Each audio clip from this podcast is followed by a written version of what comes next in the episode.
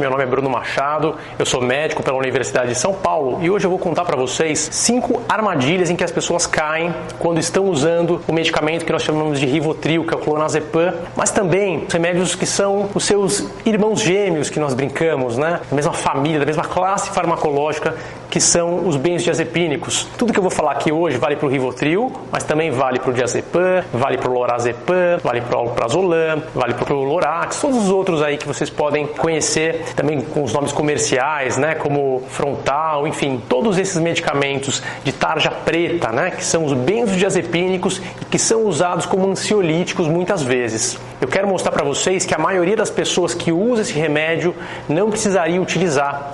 Na verdade, essa é uma medicação que nós já falamos aqui no canal que deveria ser utilizada por curto prazo, numa fase inicial, como um sintomático para ajudar a dar conforto para o paciente enquanto os remédios que realmente tratam vão fazer efeito. Os inibidores de recaptação de serotonina, os remédios que realmente são eficazes para ansiedade, para depressão, enfim, essas medicações demoram para trabalhar e nesse meio tempo, remédios como o Rivotril podem ser úteis porque dão conforto, fazem o paciente dormir, controlar a ansiedade. Porém, muitas vezes as pessoas acabam tomando esse remédio por anos, um remédio que deveria ser usado por duas semanas, uma semana, estourando às vezes um mês, que a pessoa usa isso seis meses, um ano, dez anos. E esse uso prolongado que realmente traz problemas. Todos falam, a gente escuta na mídia, a gente sabe que o Rivotril ele faz mal para a memória, para a concentração, pode prejudicar o nosso equilíbrio motor, nossa coordenação motora. É uma medicação que muitas vezes está associada ao risco de desenvolver demências como Alzheimer e, claro, dependência química também, né? A gente tende a usar cada vez doses maiores para ter o mesmo efeito e não consegue se livrar porque tem abstinência. Então hoje eu vou falar para vocês as cinco principais armadilhas que eu vejo no consultório em que as pessoas caem e não conseguem sair com facilidade se você entender esse processo e realmente se identificar com uma situação dessa, quem sabe você não possa sair de um problema muito sério ou ajudar alguém né, a procurar o tratamento mais adequado e mais apropriado para aquela condição. A primeira armadilha que eu vejo no consultório com muita frequência são as pessoas que usam esse remédio para tratar o quadro de ansiedade. Por exemplo, pânico por exemplo, ansiedade generalizada, também estresse pós-traumático, muitos outros. O que acontece é que essas pessoas tendem a não se adaptar tão bem com antidepressivos. Elas tomam às vezes o primeiro antidepressivo e tem efeito colateral, tiveram uma experiência ruim com essa medicação e por conta disso preferiram não tomar mais o antidepressivo que trataria a ansiedade, a depressão e ficaram só com o sintomático, que é o Rivotril, e ficaram por meses e anos tomando essa medicação porque aquilo aliviava, aquilo dava um certo conforto. Até mesmo pessoas que já poderiam ter tido alta do tratamento para ansiedade, se tivessem feito o tratamento correto, poderia ter sido medicada por alguns meses, aquele tratamento ser suspenso e a pessoa seguir a vida normalmente com outras atividades e a pessoa continua tomando Rivotril para sempre, sem conseguir fazer um tratamento. Então a gente sabe que isso pode acontecer por falta de informação, né? Tomar o Rivotril como se fosse um tratamento, que não é uma boa ideia, ele é só um sintomático de curto prazo, e as pessoas que se assustam com o antidepressivo, né? As pessoas que usaram a medicação e tiveram um efeito colateral por azar, não tentaram uma segunda opção ou não tiveram dose adequada, por isso não teve o efeito adequado não tiveram um monitoramento adequado, por isso não souberam lidar com um breve efeito colateral ali de dois, três dias que já passaria. Faltou às vezes um pouco de orientação. Quem sabe essas pessoas voltando a fazer o tratamento correto, já numa fase posterior, claro, se torna mais difícil porque o Rivotril se tornou um novo problema, né? Além do problema de ansiedade inicial, a pessoa vai ter que administrar um problema de dependência do Rivotril nesse momento, mas ainda está em tempo de correr atrás, vale a pena tentar tratar a ansiedade de maneira correta com as medicações de primeira linha que devem ser utilizadas nesse quadro, tentando aí o desmame progressivo do Rivotril. A segunda armadilha que a gente pode colocar aqui para vocês é um quadro que nós chamamos de hipomania. O que, que seria a hipomania? A hipomania é um quadro de aceleração do humor. É muito comum começar a tratar um paciente com depressão e esse paciente faz um quadro de hipomania. Que, que significa isso? Ele fica mais acelerado, mais agitado, mais irritado, com mais impulsividade, tende a ter uma, uma diminuição da necessidade de sono. Em geral, pessoas assim têm uma tendência ao que a gente chama de bipolaridade, né? elas têm algumas características biológicas do sistema nervoso que as aproximam do transtorno bipolar, não necessariamente aquele quadro clássico, mas quando usam o antidepressivo fazem essa reação, essa resposta. E por isso essas pessoas usam às vezes o Rivotril como uma forma de atenuar isso. Essa condição acaba não sendo percebida, muito mais por uma desatenção do médico que está acompanhando. E aí a pessoa acaba usando essa medicação, às vezes em doses cada vez mais altas, para tentar tirar o desconforto que a hipomania, que a aceleração psicomotora traz.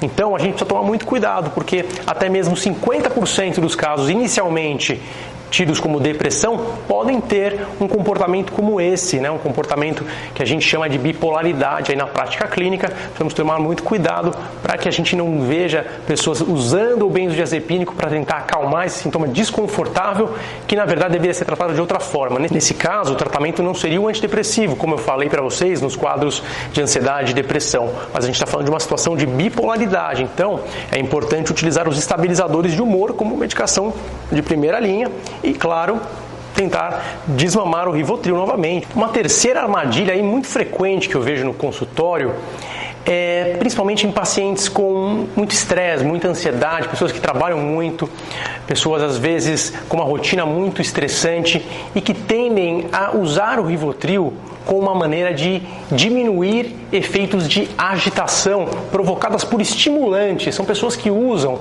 aquele estimulante que é o mais frequente, aquele que todos vocês conhecem, que é o café a cafeína, né? A gente pode falar da cafeína, mas também os energéticos, né? Tem várias marcas aí, refrigerantes como Coca-Cola, Pepsi, que tem também cafeína, podem sim, pessoas mais sensíveis, gerar uma sensação de energia desconfortável, né? Uma sensação desconfortável de irritabilidade, de inquietação. E por conta dessa questão da intoxicação pela cafeína, muita gente começa a usar o Rivotril cronicamente. Então eu conheço um monte de paciente que vai aumentando o Rivotril e vai aumentando a cafeína. Vai aumentando o Rivotril para acalmar e ao mesmo tempo aumenta a cafeína para acelerar. Como se aquilo pudesse fazer bem de alguma forma, pudesse ser controlado no curto prazo até a pessoa consegue se sentir bem no comecinho. Um café, algum estimulante, um energético, junto com o Rivotril no começo, a pessoa se sente bem. Mas com o passar das semanas e dos meses, a memória começa a piorar, tem que aumentar a dose do Rivotril, o equilíbrio fica ruim, fica uma fala pastosa, arrastada, não fica nada bom. A pessoa começa a sofrer bastante, tanto os problemas da questão do Rivotril, do benzodiazepínico, do diazepam, né, todos esses remédios que a gente falou, e também o problema do excesso de cafeína, como a palpitação, os tremores, enfim, os sintomas de intoxicação por cafeína. Então as duas coisas não combinam bem, né? A primeira coisa, antes de tentar um tratamento para ansiedade, para pânico, é prestar atenção no café, diminuir bastante a quantidade desse estimulante, né? usar realmente uma dose mais comedida, porque aqui no Brasil a gente tem um hábito ruim de tomar muito café, às vezes café expresso, tem gente que toma 3, 4, 5 xícaras num dia só, isso é muita coisa, a gente tomar mais cuidado com essa questão. Quarta armadilha que eu vou colocar para vocês é a própria abstinência do remédio. Tem gente que fez o tratamento, teve crise de pânico, melhorou, mas por algum motivo continuou tomando Rivotril com certa frequência, aquilo ocasionou uma tolerância, né? a pessoa teve que tomar uma dose maior para ter o mesmo efeito e ela estabilizou com aquela dose. Porém, quando ela tenta parar o remédio, ela volta a se sentir mal e ela acha que está voltando a ansiedade, está voltando o pânico.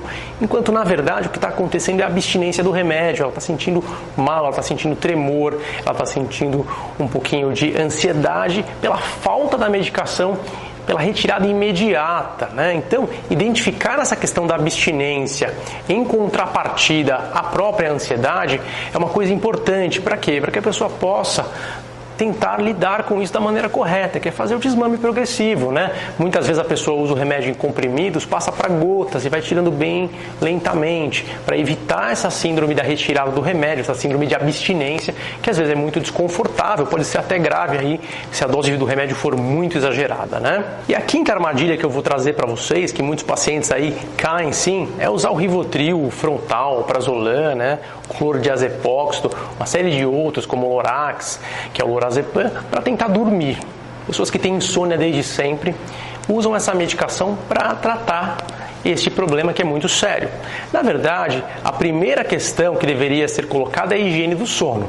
Verificar se as pessoas dormem num ambiente confortável, que tenha um nível de escuridão adequado, se elas não ficam com telas até altas horas da noite, celulares, computadores que inibem a melatonina de trabalhar adequadamente, se essas pessoas criam ali um hábito adequado antes de dormir, de descanso, de desaceleração, se elas tendem a ler um livro, tomar um banho quente, uma bebida quente sem cafeína, se elas têm horário para deitar, se elas têm horário para acordar, se elas têm um hábito adequado ligado ao sono, ou seja, se fazem o que a gente chama de higiene do sono.